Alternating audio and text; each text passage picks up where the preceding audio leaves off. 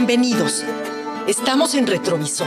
360 grados de experiencias inmersivas.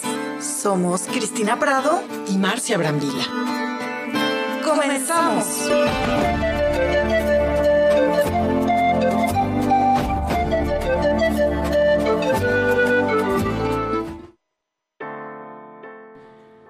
¿Qué tal? Buenas noches. Hoy es el sabadito último de mes.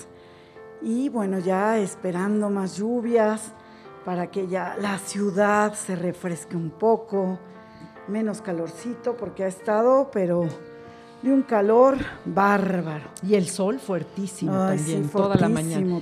Lo, cual es bueno, ¿no? Para la vitamina D, para el cuerpo, eh, para las flores, claro que con el contraste del agua también es importante. Así es, y esta noche, como siempre, pues vamos a tener temas como teatro, el tema importante del Internet, por supuesto cine, y vamos a hablar de algo muy especial como el vestido típico de Miss Universo, ya, ya escucharán y como cada sabadito, Benjamín Rocha y Dominique Peralta con sus ya acostumbradas secciones. Esto es Retrovisor. Y estamos a punto de empezar. A ver, tenemos algunas sorpresas para ahorita. Me gustaría platicarles de alguna labor que está haciendo los museos. Los museos, como ustedes saben, por la pandemia han estado cerrados. Entonces han tenido que ser creativos y reinventarse hay muchos museos que ya están en formato híbrido, es decir, que tienen exposiciones en línea y exposiciones presenciales en algunos. Y eh, lo que no nos puede faltar, sobre todo a las personas que nos guste el arte, es meternos a las páginas de los museos y buscar esos cursos en línea de arte que además eh, están en precios económicos. Por ejemplo, si se meten a Museo de San Ildefonso, hay un curso muy, muy bueno que se llama La deuda y la duda, influencia de Rubén Darío en los poetas mexicanos. Eh, la entrada es libre y empieza el 8 de julio y tiene tres fechas. Siempre las fechas son en un horario exacto, ¿no? También hay otros eh, cursos también en el Museo de San Ildefonso, que es Laboratorio en Línea, Arte más Género. Hay otro laboratorio, Comunidad y No Violencia. Y los precios andan alrededor de los 400, 500 pesos, lo cual es pues muy adecuado. Y son como seis fechas las que nos ofrece. También tenemos diplomados en diferentes museos, como por ejemplo en el MOAC. Y también les quiero recomendar una exposición en el MAP que se llama Rebozo, que está eh, hasta el 27 de junio. Ustedes saben que de los orígenes, eh, la elaboración y el uso de las artesanías en México, pues tenemos varias creaciones y una de ellas es el rebozo. Y el rebozo resulta que es una pieza icónica de la indumentaria mexicana. Las entradas están en el MAP en 60 pesos. El MAP está en el centro histórico, ahí en Revillagigedo, como a, digamos, dos cuadras de la Alameda. Y bueno, por 60 pesos pueden disfrutar esta exposición que está maravillosa. Y si llevan credencial de INSEN, de alumnos, de estudiantes, pues hay descuento. ¿Qué más tenemos, Cristina?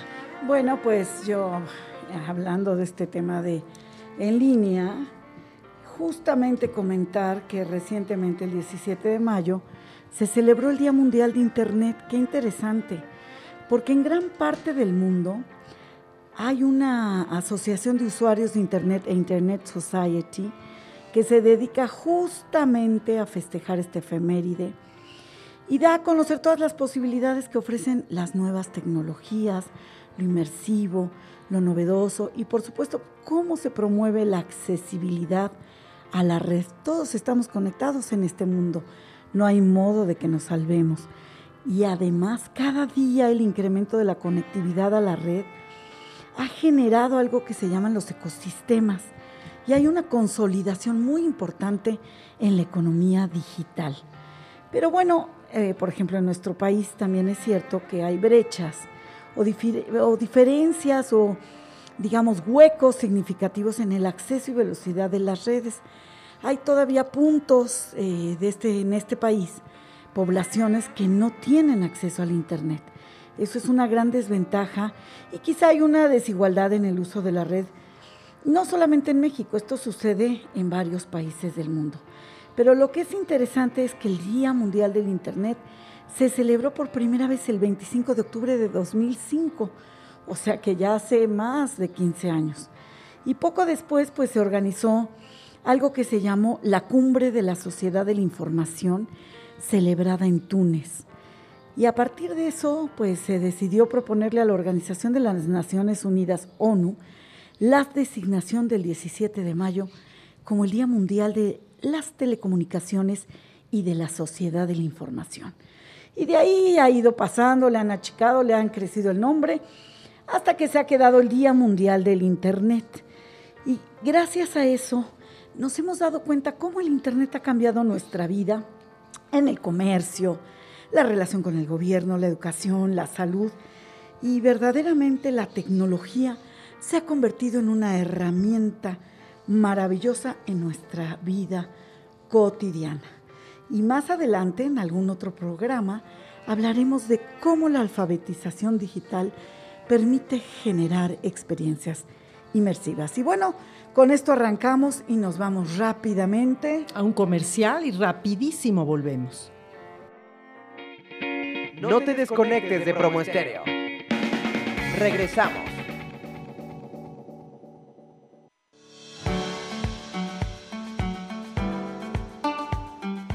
El bienestar y salud son lo más importante que tenemos. Por eso te pedimos que adoptes las medidas de prevención contra el COVID-19. Mantén tus manos limpias. Lava tus manos frecuentemente con agua y jabón durante al menos 20 segundos. En caso de no contar con ello, usa desinfectante para manos a base de alcohol al 70%. Al toser o estornudar, cúbrete la boca y nariz con la parte interior de tu codo o utiliza un pañuelo. Limpia y desinfecta los objetos y superficies que se tocan con frecuencia. Evita tocarte los ojos, nariz y boca. Practica la sana distancia al menos de un metro.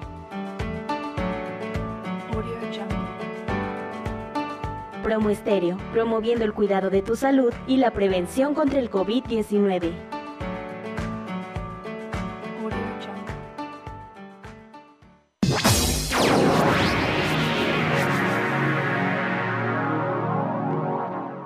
Evolución. Estás viviendo en la nueva era, donde respirar es arriesgar donde una buena idea arde más rápido en todo el mundo de lo que corren tus miedos. Donde los jóvenes tenemos el poder de hacer posible lo imposible con un clic. Con un sueño, con una idea. Streaming como nunca lo escuchaste. Promoestereo.com, donde tu voz cobra fuerza inconmensurable. Donde la estrella eres tú. Somos más que radio. Somos más que radio. Somos más que radio. Estamos de regreso. Promoestereo.com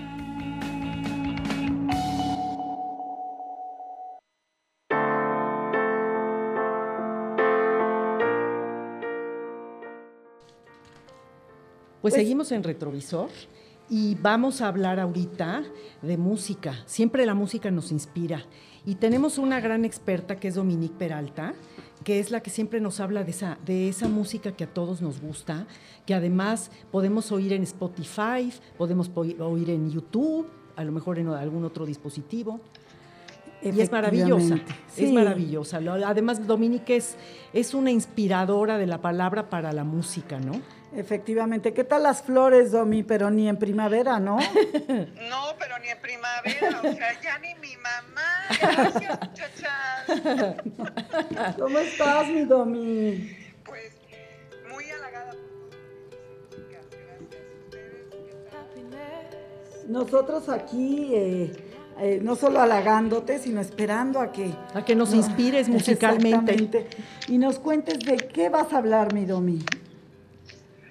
Claro, con gusto tengo para ustedes, ay sí, el, pues bueno, esta artista que se llama Florence Welch, que pues es realmente mejor conocida como Florence and the Machine y que es una cantante inglesa que tiene, pues no sé, ya unos 15 años de carrera y que curiosamente la descubre su manager porque estaba cantando una canción de Etta James en un baño, en un bar, hace miles de años. Entonces, eh, esta chava dice que ella de repente se suelta a cantar, es una, persona, una mujer muy extrovertida desde siempre, que tiene como una, una beta, por un lado muy ríspida, pero por otro lado muy suave, una chava súper atormentada, que por otro lado a través de la música logra expresar estas emociones que son de gamas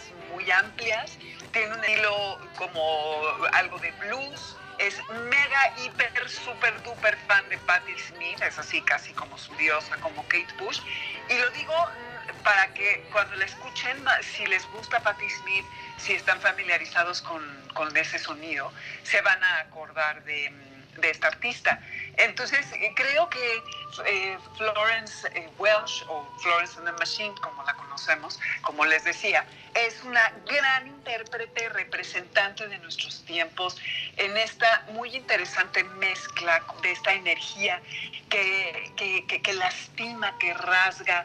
Es una, su música la catapulta a una fiereza que pues es difícil de encontrar, pero que de pronto puede ser de lo más suave y, e intensa, romántica y que ha tenido en su corta vida, porque tiene, no sé, como treinta y tantos años, ha pasado desde lo que ha sido trastornos alimentarios hasta el alcoholismo, que creo que lleva ya como siete años estando sobria algo que en sus canciones, en su música, eh, lo muestra, no solamente en las letras, sino en, esas, en, cómo expresa sus emociones, en sus presentaciones en vivo, cómo se brinda, cómo se entrega, cómo se expresa, eh, ¿no? como toda esta eh, este arco iris de, tonalidades que tiene tanto ella como su música y que eh, dice, alguna vez dijo que nunca imaginó que fuera a poder hablar de todas estas cosas, pero que incluso una canción que puso en su álbum de Hunger, en donde habla y tiene una frase específica acerca de su trastorno alimentario, eh, piensa de pronto en quitarlo porque no quiere por la fama que ha adquirido inspirar a las chavas a que eh, por un rollo de identificación vayan a engancharse ¿no? en, este, en estos temas de, de, alimentación como la anorexia y demás. Y se da cuenta que si le quita esa frase a, esa canción, pierde como todo el poder y pues decide compartirlo. Y así es como, como, como ella es. Em, estoy segura que quienes la conocen estarán, bueno, si no completamente de acuerdo conmigo, en algunas cosas coincidirán. Entonces eh, va a estos extremos de ser una eh, eh, bebedora exacerbada, lo cual formaba una parte muy importante de su identidad. no es novedad que para los músicos y sobre todo, bueno, yo creo que en todos los ámbitos, en el jazz, en el rock roll, en fin, lo que son los estupefacientes, el alcohol y todo, juegan un papel importante, ¿no? Como que eh, tienen este papel de, ayudar a que estos personajes puedan anestesiarse ante todo lo que pasa en el mundo, porque claro que ellos lo sienten y por esto mismo supongo lo, lo expresan de manera tan exquisita y con quienes resonamos de manera tan franca generalmente. Entonces, la música y el alcohol, decía ella, que eran sus dos amores. Cuando deja de beber, siente que eh, hay como un fantasma rockero que, deja su, su, ser. Entonces, pues ha sido todo un tema de dónde y cómo reencontrarse y su identidad. Y pues bueno, sobre todo a través de la música. Escogí dos canciones. la de Dog Days Are Over, que es de las primeras con las que eh, se le asocia y de, sus primeros éxitos y eh, que me gusta muchísimo y sobre todo como para que la, pudieran eh, identificar. Y luego la de What Kind of Man, que es de 2015, que, tiene un video muy divertido en donde se encuentra, bueno, divertido, con un grupo de hombres y es como estas coreografías de los musicales de antes, en donde la cargan y entonces se enfrenta como a, sus distintos fantasmas masculinos. Y, es un juego interesante porque va justamente de estos contrastes, de esta, de esta fuerza y esta ferocidad como intérprete a, a lo suave y lo vulnerable, ¿no? Que expresa todo el tiempo y constantemente en, su música. Entonces, pues bueno, de eso va más o menos Florence and the Machine. Eh, estamos en espera de material nuevo. Nada me gustaría más en la vida que verla en vivo. Eh, seguramente la han escuchado porque algunos de sus temas han sido parte de Covert Affairs, Pretty Little Liars, Gossip Girl. Eh, este, y la canción que, escogí, la de Dog Days Are Over, fue parte de la película Eat, Pray, Love. Entonces, pues bueno, es, es, bastante conocida y creo que es de las voces femeninas más contundentes, más fuertes y más expresivas eh, que hay hoy en día, ¿no? De, como que enarbola lo que es esta fuerza de lo femenino con lo que puede ser esa garra eh, para, para, expresar todo, además de la sensibilidad, ¿no? esta, esta ferocidad de la que hablaba hace un momento. Sí, qué curioso que lo señales, porque efectivamente ahora que me he dedicado a ver un poco las series mexicanas sobre nuestros músicos, digamos compositores e intérpretes, desde José José pasando por eh, la serie dedicada a Alejandra Guzmán, Lupita D'Alessio, eh, o sea, pues sí, sus tropezones han sido el alcohol y las drogas y ahora, bueno, por supuesto el regreso de Luis Miguel la serie, pues efectivamente demuestra cómo, cómo estos creadores, este talento, ¿no, Marcia? Requieren de estas emociones. Pues es que al, y evasiones, ¿no? Sí, este, e, esta sensibilidad tan a flor de piel necesita, yo pienso que cierto equilibrio emocional y ese lo obtienen a lo mejor en el amor, en la música, en las drogas, eh, son cosas que a lo mejor nosotros no entendemos y además también otra cosa, el tipo de vida que tienen, siempre, eh, siempre con exigencia, siempre con prisa. Yo creo que todo esto los va llevando al borde, ¿no? A estos bordes que estamos hablando. Exactamente. Entonces, bueno, pues seguramente lo que tú nos cuentas de Florence and the Machine no, no queda fuera, ¿no? De este tipo de, vida que este, estos grandes, talentosos músicos, intérpretes, pues generalmente los lleva a una cotidianidad muy particular, ¿no? Sí, y bueno, hay, hay dos cosas más que, quisiera decirles que se me olvidó. Eh, se tatuó la frase de always alone, eh, always lonely, siempre... Eh, ¿cómo diríamos? Solitaria. Solitaria. No siempre sola, ¿no? No, es solitaria. Siempre solitaria. Eh, en un momento en su vida que había tenido una ruptura con un novio, que había sido muy triste y demás, pero que yo, creo que la describe muy bien porque eh, pues es, como esa parte, como dicen ustedes dos, ¿no? De todo lo que sienten, que los artistas se lo permiten. Casi, casi que sería como descripción del puesto, intensidad emocional, ¿no? Entonces. Eh, sí, y, pues van por la vida eh, sintiendo todo esto que a veces nosotros no nos permitimos y a veces tanto el cine como la literatura como la música pueden ser justamente experiencias vicarias por eso mismo, porque expresan también lo que nosotros no dejamos salir con esa eh, fuerza. y bueno, hace algunos años en un hotel, eh, creo que fue en Nueva York, eh, sin, por un descuido deja una veladora prendida en la noche cuando termina una fiesta, después de un concierto, no se da cuenta y se prende fuego en el cuarto, no pasa a mayores, pero lo más increíble es que le salió más caro la cuenta del bar que los daños que sufrió el cuarto por el pequeño incendio. No, Así que ya hablemos de ahogar las penas en alcohol, chicas. Efectivamente. Bueno. y como es sabadito, fin de mes, efectivamente. Gracias, Domi. Te vemos en el próximo mes. Ya no bebe, ¿eh? para que no estén pensando que está alcohólica. Okay. Ya, no bebe, acuérdense. Ok, ya no bebe, ya está ahora sí que en su periodo seco. Perfecto. Remisa, exacto. Remisa, efectivamente. Bueno, un besito, Dominique, que estés muy bien. Igual, hasta luego. Chao, Buenas noches. Bye. Pues tienes más, tienes más información interesante actual y de cine que nos, que de arte, de cine que nos quieres compartir. Bueno, fíjate que hoy, más que de cine, quisiera hablar pues de un festival. Bueno, sí, sí tienes razón porque tiene cine, efectivamente. Es un festival que sucede eh, justamente con la UNAM y es un festival al que se le conoce como el Aleph.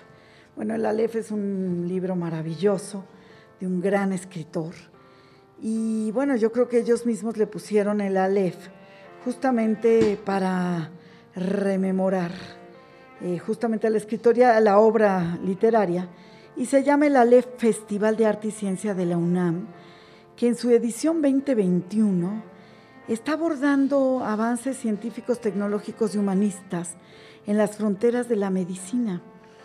Y esto me parece muy interesante en un sentido. Fíjense que pocos son los festivales, ya está a punto de acabar el festival, hay que esperar a su próxima edición, pero creo que aquí lo interesante es que este festival rompe las fronteras entre el arte y la ciencia.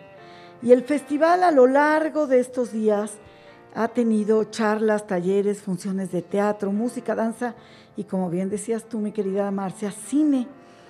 Un ciclo de cine, obviamente curado por la propia eh, Filmoteca de la UNAM, que es parte justamente de la colaboración de este gran festival.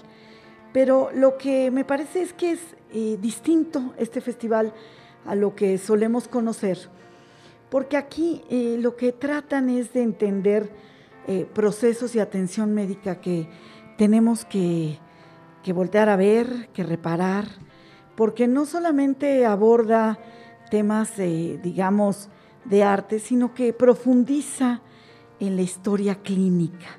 Entonces, bueno, por decirles algo, este gran Festival de Arte y Ciencia de la UNAM, en esta ocasión está hablando de la salud mental en el siglo XXI, lo cual va a ser muy importante. Y en este momento la salud mental, que seguimos en pandemia y vamos a seguir todavía un tiempo más, va mucho que arrojar en sus datos.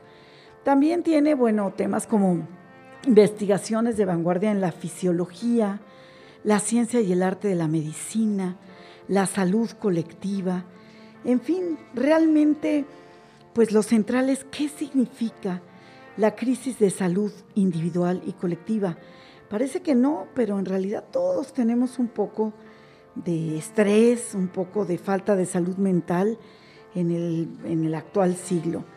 Y yo les sugiero que finalmente le echen un ojito a este festival en su próxima edición, pero en esta traten de recuperar todo lo que se quedó en el canal de YouTube.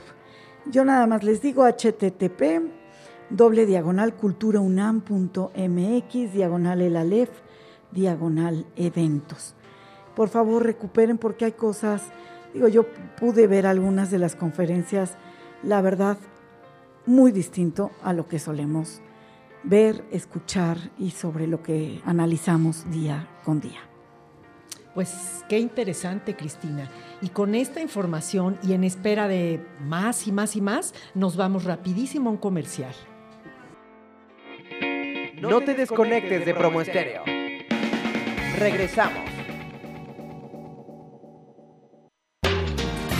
¿Estás buscando empleo en medio de esta pandemia? ¿Hablas bien inglés y te gusta tener contacto con gente? ¿Quieres algo estable y con oportunidad de crecimiento? Hmm. En Telat queremos que formes parte de nuestra gran familia. Tenemos vacantes disponibles para agentes bilingües en atención al cliente y asesor telefónico. Campañas en español para cobranza, encuestas políticas y mucho más. Telat cuenta con flexibilidad de horarios y nuevas instalaciones con todas las medidas sanitarias implementadas para asegurar tu bienestar y salud en todo momento cuando estés trabajando. Ponte en contacto con nosotros y te daremos toda la información necesaria para que puedas formar parte de nuestra gran familia. Llámanos al 55 309 85700. Sé la nueva voz de Telat. Hmm.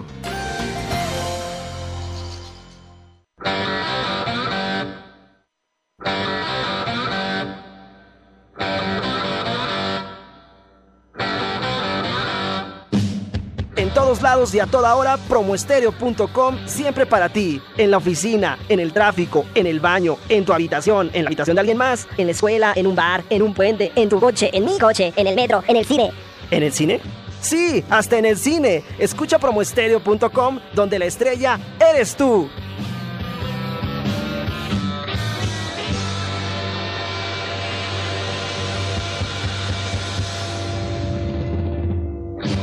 Promo donde la estrella eres tú.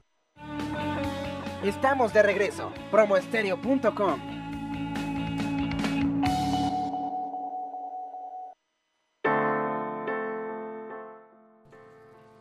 Bueno, hay un museo que verdaderamente a mí me sublima. Y es un museo que, ahora que hablaba yo de las actividades de la UNAM, pertenece justamente aparte de estas actividades culturales que, tiene la UNAM y es el Museo MUAC. Y además existe una gran mujer que lo dirige, que es Amanda de la Garza. Amanda, si nos escuchas, te mando un gran abrazo. Y Marcia, ¿qué nos tienes sobre este museo? Bueno, el museo, como dice Cristina, el MUAC es el Museo Universitario de Arte Contemporáneo. Está dentro de las instalaciones de CEU, en el área cultural. Eh, resulta que este museo, que también podría yo decir que es de mis favoritos, eh, tiene nueve salas presenciales. Son estas salas enormes de paredes muy altas, blancas, en las cuales he visto maravillas, pero estas salas presenciales ahorita por la pandemia pues han estado cerrados y ella, eh, bueno, el, el, equipo del MOAC optó por abrir la sala 10, que esta es la sala virtual. En esta sala virtual es a donde les voy a recomendar que, que, nos, que nos introdujamos, ¿no?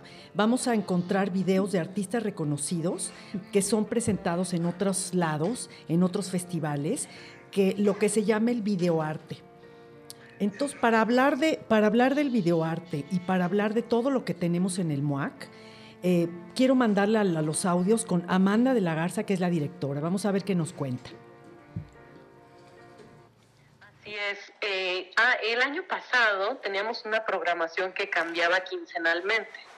Y pues eh, nos dimos cuenta a lo largo de este tiempo y de que el público fue conociendo esta propuesta, que muchas veces el tiempo de 15 días era un tiempo corto para poder hacerse un espacio de la vida cotidiana para ver una pieza. Entonces decidimos hacer otra estrategia este año, que es prolongar el tiempo que se pueden ver las piezas, porque pues solamente se pueden ver temporalmente, debido a temas de derechos, de las piezas, porque pues los permisos que tenemos son para exhibirlas por tiempo corto, y en este momento ideamos esta estrategia de que se pueden ver varias piezas simultáneamente de diferentes artistas, de tal manera que el público pues pueda tener eh, mayor tiempo para disfrutarlas, para regresar a ellas, en fin, y que además pues las concebimos como exposiciones. ¿En qué sentido?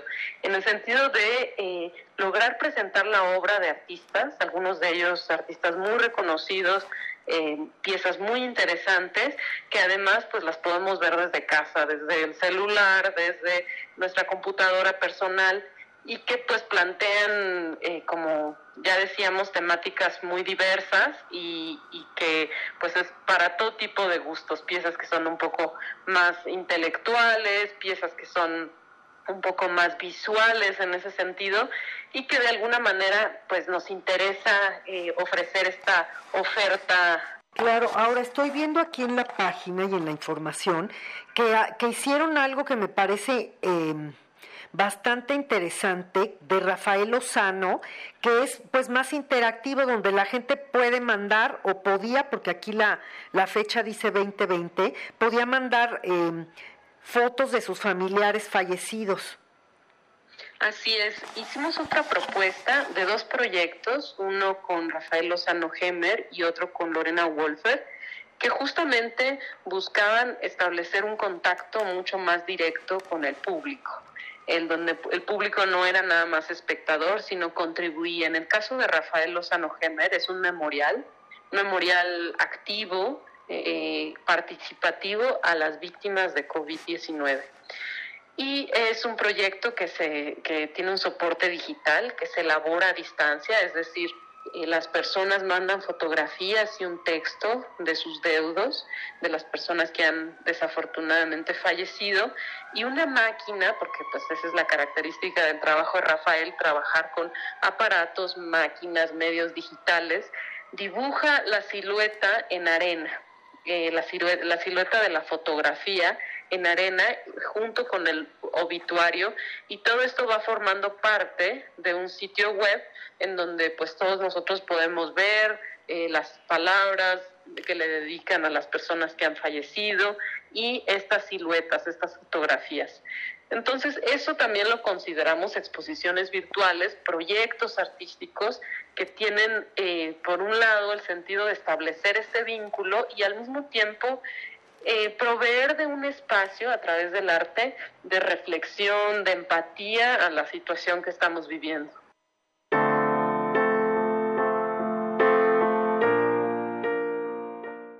El MOAC está sujeta a su apertura de sus salas a, pues a la pandemia y al gobierno y obviamente a las indicaciones de la UNAM.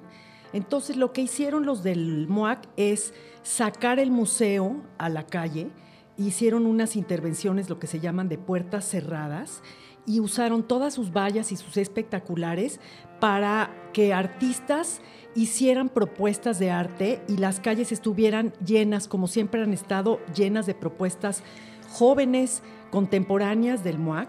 También es interesante que a los museos, y sobre todo ahorita en este caso voy a recomendar el MOAC, los sigamos en sus redes sociales, sobre todo en el Facebook Live, porque ellos tienen conversaciones con artistas y tienen cursos y tienen un día en particular que, están repitiendo em, la interacción con el público, ¿no?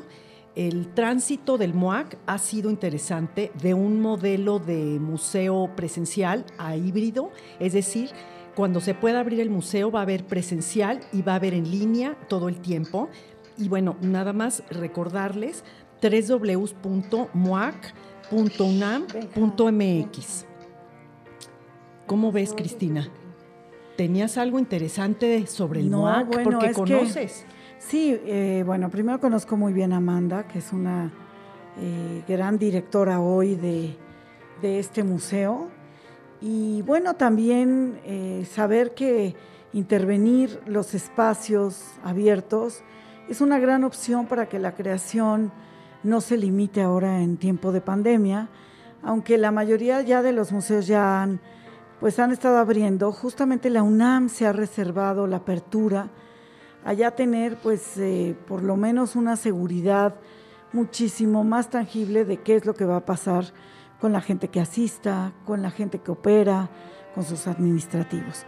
Y bueno, y decirte que tuve la fortuna hace que serán unos tres años de conocer a Rafael Lozano Gemer, una gran eh, persona, un hombre realmente muy joven, y quizá es uno de los grandes creadores que hoy tiene México, pero que no radica aquí él vive en, Montreal, básicamente en Montreal, Canadá.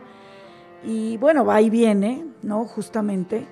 Y me parece que todavía en un centro comercial que se encuentra en el sur se encuentra una obra de él, que es muy interesante porque efectivamente hace todos estos trabajos de tecnologías inmersivas que la verdad son impactantes. Lo que él hace, me parece que pocos artistas en el mundo y su valor agregado justamente es que es un hombre sencillo, un hombre sensible y un hombre muy mexicano.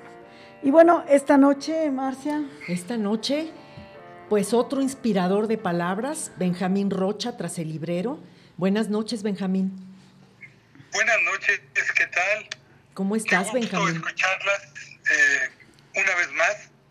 Y pues ahora les traigo para comentarles, para invitarlas, invitar a todo el público a leer a una enorme escritora chilena que es toda una, un, mito en Chile y en Latinoamérica, no solo por su gran belleza, sino por una vida agitada, casi una vida de película, con muchos elementos que tal vez algún día podemos platicar, pero que va desde la gran educación que tuvo en América y en Europa, eh, solo, no solamente a nivel literario, sino musical, hasta tener una vida llena de pasión que rondó el homicidio por parte de ella hacia uno de sus eh, amantes.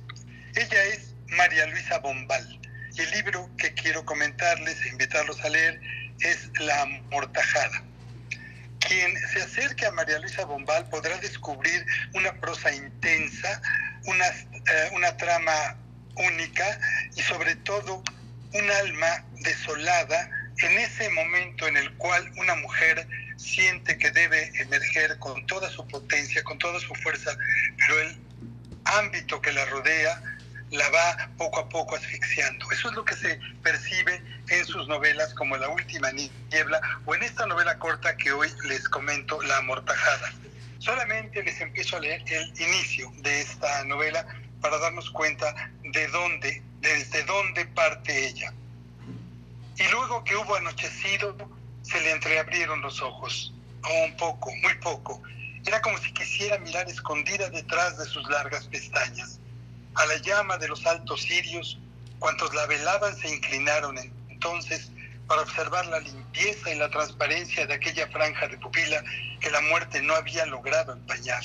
Respetuosamente maravillados, se inclinaban sin saber que ella los veía, porque ella veía, sentía. Y es así como se ve inmóvil, tendida boca arriba en el amplio lecho revestido, ahora de las sábanas bordadas, perfumadas de espliego, que se guardan siempre bajo llave, y se ve envuelta en aquel batón de raso blanco que solía volverla tan grácil, levemente cruzada sobre el pecho y oprimiendo un crucifijo, vislumbra sus manos, sus manos que han adquirido la delicadeza frívola de dos palomas sosegadas. Ya no le incomoda bajo la nuca esa espesa mata de pelo que durante su enfermedad se iba volviendo minuto por minuto más húmeda y más pesada. Consiguieron al fin desenmarañarla, alisarla, dividirla sobre la frente. Este es el inicio de la novela La Mortajada, que los invito a leer. Es una novela muy corta que puede leerse rápidamente, pero que la perspectiva del personaje, de la mujer, es la perspectiva de alguien que está siendo velada. Como ese cadáver aún tibio, ese cadáver aún puede ver, aún puede oír, aún puede percibir lo que de ella piensan. Y en cada una de las uh, personas en las que deposita su mirada, en las que escucha sus voces, proviene una cadena de recuerdos que la hacen vibrar con dolor, con alegría, con ternura, con una frialdad que logró captar en quien fuera su esposo. Es una novela realmente mágica que espero que les guste en cuanto la lean. Bueno, realmente además, si quien la lee eh, la escucha con tu voz verdaderamente, pues tendrá un momento de éxtasis, te quiero decir, ¿no? Así es. La verdad, mi querido Benjamín, ojalá que se lleven pues a tu timbre, tu modo y ese placer con el que tú sabes leer poesía. Pues muy interesante, ¿no, Marcia? Y muy romántica. Muy romántico, sobre todo este sabadito. Eh, no hace, no llueve, no hace frío, hace calor, pero de todas maneras es romántico, es romántico a tu voz. Exactamente, Benjamín querido. Bueno, pues aquí cerrando el mes y dándote las gracias. Nos vemos dentro de ocho días. Nos vemos dentro de ocho días. Hasta Un luego. abrazo, chao. Un abrazo. Y seguimos avanzando y seguimos inspirados con el arte, Cristina. Y yo creo que ya nos llegó el momento de otro corte comercial. Así es, vámonos a un corte rápidamente aquí con Marquito que ya nos está marcando. Vámonos a corte. No te desconectes de Promo Estéreo. Regresamos.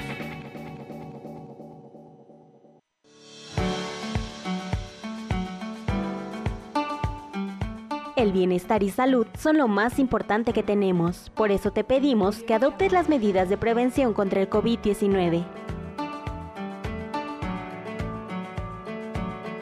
Mantén tus manos limpias. Lava tus manos frecuentemente con agua y jabón durante al menos 20 segundos. En caso de no contar con ello, usa desinfectante para manos a base de alcohol al 70%.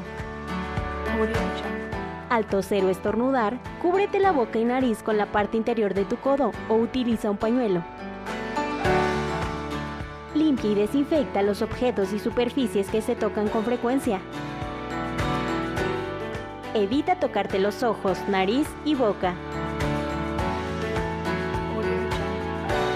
Practica la sana distancia al menos de un metro.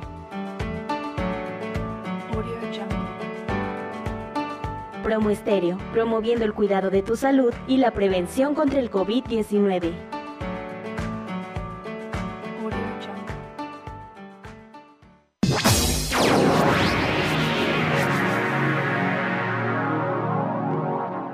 Evolución. Estás viviendo en la nueva era, donde respirar es arriesgar donde una buena idea arde más rápido en todo el mundo de lo que corren tus miedos, Donde los jóvenes tenemos el poder de hacer posible lo imposible con un clic. con un sueño, con una idea, streaming como nunca lo escuchaste.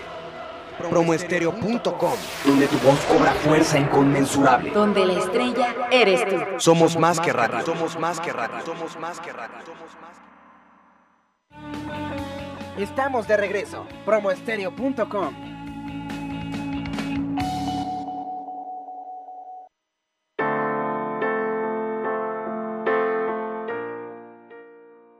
Bueno, por ahí teníamos un tema rezagado, porque esto, bueno, ya sucedió hace un par de semanas, que fue el famoso certamen de Miss Universo, donde la mexicana Andrea Mesa ganó.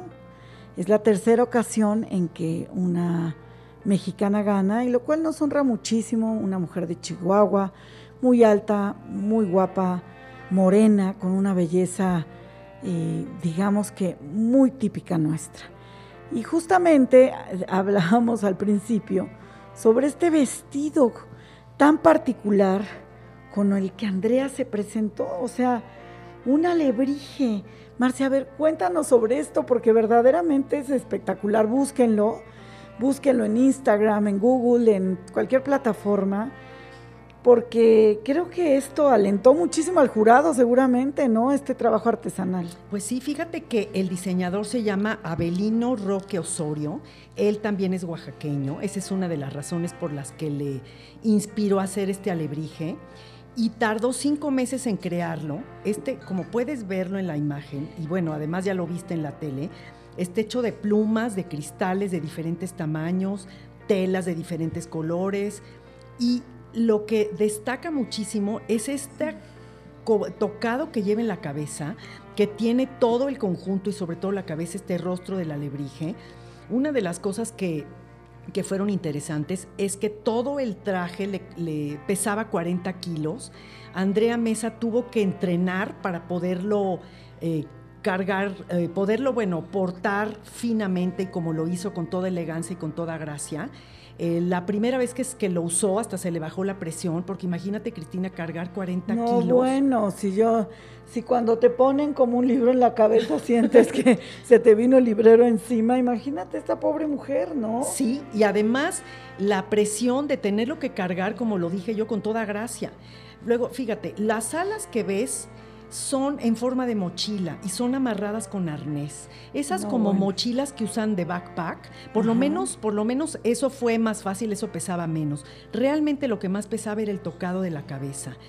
Y lo que costó fueron 100 mil pesos, imagínate. No, bueno, pues fíjate que dentro de todo se me hace barato. O sea, pensando en todo el trabajo artesanal de este vestido maravilloso, me parece que fue algo, bueno, medible, ¿no? medible y además de, imagínate todos los accesorios que tuvieron que utilizar para meterle a estas textiles, por ejemplo, lentejuelas de colores, plumas exóticas, eh, todo este ornamento que trae encima, pues sí es mucho trabajo y además imagínate a mano. Porque todo fue así. Claro que cuando salió en este concurso de pasarela típica, pues impresionó muchísimo. No, no había, es más, lo que yo estuve revisando en las, en las redes sociales y en el internet es que impactó tanto este traje que lo que ocasionó fue las críticas de las otras concursantes con sus otros trajes, o sea, como que les faltaba, ¿no? Como que no le echaron ganitas. Sí, no, bueno, pero fíjate que siempre en ese certamen, pues eh, un requisito es justamente ah, eh, vestir algo muy representativo de tu país. Eh, yo, la verdad, en, en certámenes anteriores, bueno, hacía mucho que yo no veía este concurso, digamos, de belleza. De hecho, he de confesar que no lo vi completo. Me atrajo después de saber que pues México había sido el país ganador a través de la belleza de Andrea Mesa. Pero lo que sí es increíble es ver cómo los países se reflejan a través del maquillaje, del vestuario y sobre todo saber que día con día eh, este certamen exige que las mujeres nos preparemos más para estar ahí. Claro que yo nunca estaré, ¿verdad? Pero eh, exige que, que también estas mujeres que representan la belleza también representen la intelectualidad de las mujeres, que además es muchísima. Sí, claro, y me gusta además que de alguna manera hay una exigencia que estas mujeres estén preparadas, que tengan eh, una licenciatura, que tengan una profesión, porque además ellas nos están representando a los mexicanos y los mexicanos eh, ante el mundo tenemos que tener una presencia de que estamos preparados, somos inteligentes, somos gente educada, por supuesto, gente muy creativa y bueno, bueno, imagínate con este vestido y estos colores, pues les queda súper claro, yo no, creo. bueno, o sea, ¿qué te digo yo? Maravilloso, la verdad. Y bueno, pues eh, hablar también, eh, Marcia, de pues los alebrijes, ¿no? Es eh, toda una artesanía impactante en Oaxaca, Nayarit. también le pego un poco por ahí a San Luis Potosí. qué maravilla, qué alucinante, ¿no? Estos animales fantásticos, llenos de colores, que se hacen de madera, de papel maché. Y bueno, yo recuerdo que la Ciudad de México se vestía del concurso de alebrijes en justamente la Avenida de Reforma, ¿te acuerdas? Claro, y sabes qué, los que lo organizan son justo los que recomendé hace rato, que es el MAP, el Museo de Arte Popular, son los que eh, organizan a estos artesanos que hacen propuestas, eligen algunos y ellos son los que coordinan todo lo que es este carnaval de colores, de, todo, ¿no? De alegría en las ciudades. Y después algunas de, estas piezas las van a dejar en lo que es la colonia Roma, algunas en Paseo de la Reforma, y están varios días ahí para que las disfrutemos, nos saquemos fotos con ellas, hasta que, bueno, llega la lluvia y tristemente hay que recoger todo. Hay que recoger, exacto. Porque los pobres alebrijes, pero sí me encanta porque son una mezcla de entre insectos, eh, unicornios, tienen alas, tienen de seis a eh, multiplicidad de patitas, en fin, realmente hay en forma de cocodrilo, de gato, eh, de puercoespín, o sea, el alebrije es una artesanía muy mexicana, no, son baratos, ¿eh? Y qué bueno, porque la verdad detrás de ellos está la mano de un artesano mexicano que le dedica tiempo y creatividad. Y sobre todo, bueno, ese amor que impregna y del México que él vive, del colorido que se ve a través de sus manos en este pedacillo de madera. Claro, y además, bueno, yo he tenido oportunidad de ir a, ver, a verlos en los talleres trabajar y cada pieza les trae algo distinto y les inspira, cada pieza es original. Entonces lo que compras es nada más para ti, es algo mexicano y es un adorno muy bonito para las casas. Así que no regatemos a ningún artesano, por favor, respetemos su trabajo. Y con esto, querida Marcia, nos vamos. Se acaba el mes de mayo ay, cuánta cosa hicimos en este, cuánto hablamos y todo lo que nos falta para el mes que sigue. Exactamente, ya nos tocará junio, así que aquí los esperamos dentro de ocho días. Buenas noches. Buenas noches, que tengan una linda noche. Esto fue Retrovisor. 360 grados de experiencias inmersivas. Los esperamos el próximo sábado. Aquí en Promo Estéreo. Una cita obligada. A las 20 horas.